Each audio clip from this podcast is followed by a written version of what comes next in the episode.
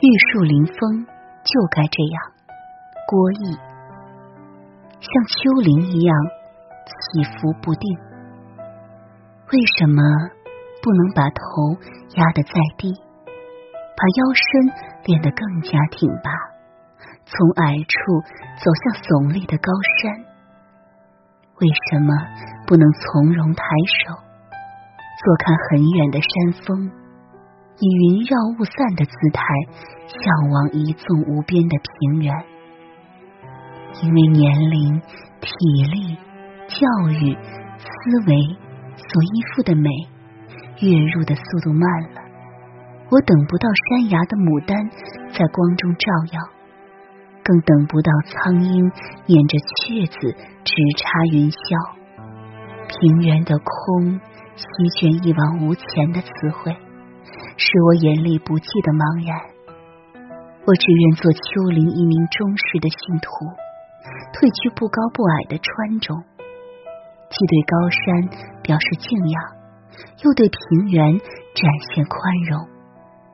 我是一座在岁月中度过高山向平原的丘陵，既不能再高，又不能再低，只想在凌晨出门散步、打拳，在傍晚回家吃饭、睡觉。一切变通的法则，我不反对，不管笔直也好，平坦也罢。只要说出他们通过弯曲的意愿，我就喜欢。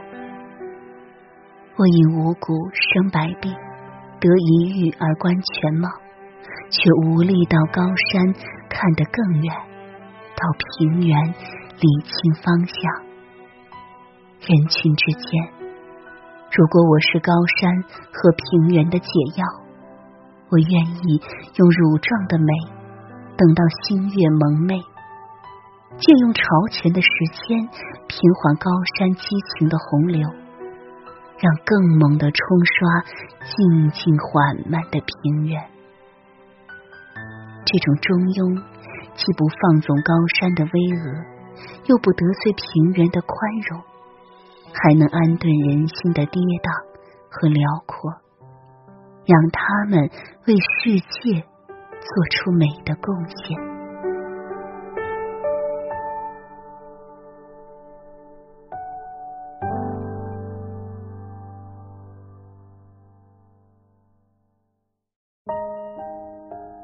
当一条草鱼从口袋滑出，鱼有鳞，草鱼更有。它保有素食主义的光辉，把自己当做鱼类的教徒和绅士，用草素雅的礼教保持性温、味甘、入肝暖胃、平降肝阳、祛风、治痹、益肠、明目。张开吃草的嘴。没沾染其他山腥气味，他被岸上那个头戴草帽的钓者挡住天庭直入水深处的光，和其他种族一样被引诱，被一根钓线拉出水面，脱离自由美丽的江河湖泊，将自己的肥美、窈窕和水性搁浅百无一用的岸上。或被一张人间大网愈收愈紧，愈来愈勒进林间，在水面渗出暮云碎裂、分割开来的漂浮血色。他受阻的活泼，再没多余的水，为成为绅士的教徒开拓草的柔韧甜美。他深知命运在挣脱中的残酷，他仍在挣扎。仍在装着满身伤痕的口袋，以灵救灵。他用鳍划破塑料袋底部，以逃生的欲望，伺机脱离渔翁意念里的束缚和牵挂。无数的徒劳又被一个新的口袋装住。他看见人间大地飞升的光，在渔翁谨慎的利拽中闪着锋芒。又被另一张网罩住，可笑的渔翁与他挣脱的命运，尽情享受的过往，突然没了生机，没了那份如鱼得水的畅快。他感到人类的狡黠，正如这口袋的预感，成为被别人牢牢抓住的把柄，一时间无丝毫气力。他们和他们一样，被放在砧板上，一刀一刀被活剥，被分解，被煎炒，被炖煮，从中分泌出性温味甘的奇异功效。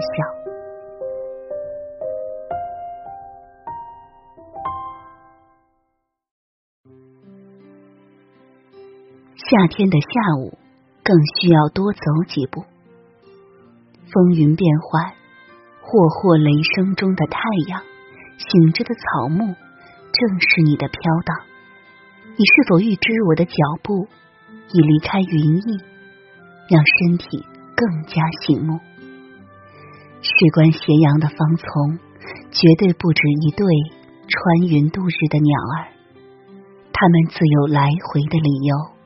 照着你我拐进更远的深山，我是在午睡清醒后的斜阳中粘上你的。我更明白，一张脸上的汗水为什么那么潮湿、剔透、晶莹。我相信，跟随者总会从时间中把梦境实现。所谓高温下降的身体，只不过是时间的轮转。才绕过太阳，又回到月梢，勾画出来。又在下午的天边，听见雷声，淋着雨点，一圈一圈迎着闪电。这加重的体魄，寒湿中的辎重，记住的核心，为肉体纯洁的两面，一面给你阳光，一面给你月色，而把脊背挺往向阳的某处。把胸膛前倾，月影朗照的密林，又绕着你的脸，涵盖密布的山水。你只在某处记住我，我却在夏天的下午需要多走几步，才能抵达你承前继后的三百六十五天。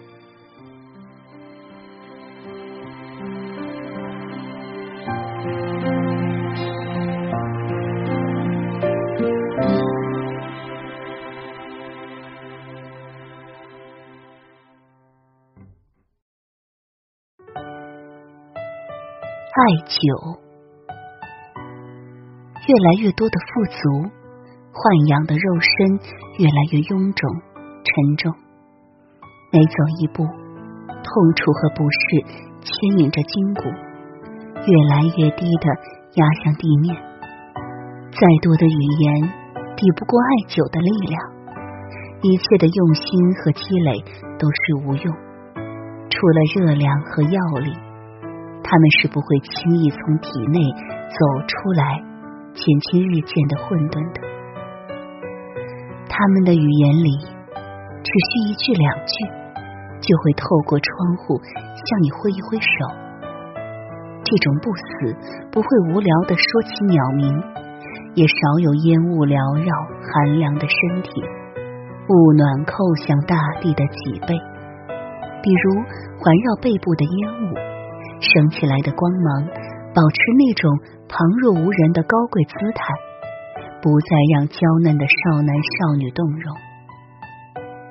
比如珍贵的岗位、稳坐的尊严，与另一个重逢毫无顾忌的权利，较量的希望从晨曦中升起的结局。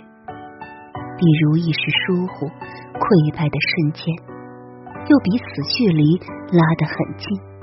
才感受到爱和隔热的重要。现在什么都像九条走出的烟，大了就会在炽热中一点点化为灰烬，小了就会因温度不足而驱不出积拥半生的祸害。我终于实现了去湿拔毒的愿望，才赤裸全身。等待理疗师前来用温炽的酒火熏染我的恍惚和不适，在去向分明中照亮周身的辎重，将更多的星展布满早晨的蓝空，以至于面对别人时的从容和坦荡，勉强与近来的实体面面相觑。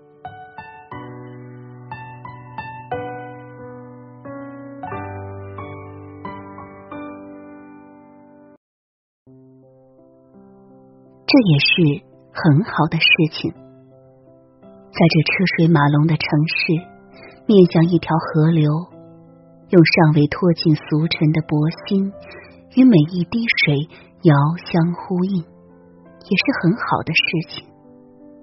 它大朵大朵的奔走，所赋予的急缓，犹如生活的流言，那么轻，那么重，在河面上卷起几重浪花。又被一阵秋风拉向深谷，随性转换的身体被生活压得越来越瘦，就越来越游刃有余。他们在突飞猛进中超摘的爱和恨，时而波涛汹涌，时而酒绿灯红，却怎么也阻止不了平静中缓缓的流淌。至于其间的单薄。也是茶案上需要的水，把口干的话说出。我错过岁月激烈的拥抱，才在夜深人静中找到冰刃入库的佳境，将少于生活的爆裂从梦幻中一点点洗净。所谓的兵荒马乱，只不过是一个人的心与芸芸众生的不舍，自己才活得那么累。那么孤芳自赏，不惜用涟漪之水擦拭混沌的眼球，才看出个体的小范围。我终于知晓，这卑微的肉身为什么经不起小小的磕碰。原来，他们和大多数一样，除了俗尘，还有一盏薄星照着就近的事物，让我们低着头想了好久，才明白意义。和方明，如果再走，我一定要倒行逆施，以强举之力把两岸的花朵深扎于水中，让他们无论何时，只要张嘴，就有人间的姿势从掌势中坦然拔出。